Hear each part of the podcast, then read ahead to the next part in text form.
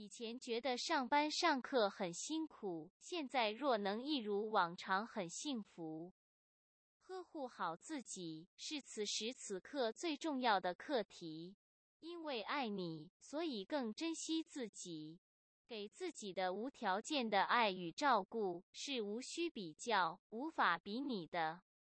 给自己一个安静、安定的时间空间，成为那个幸福快乐的源头。就会发现，所有好运好事都围绕着你，存在爱你，古姐也爱你，啾咪。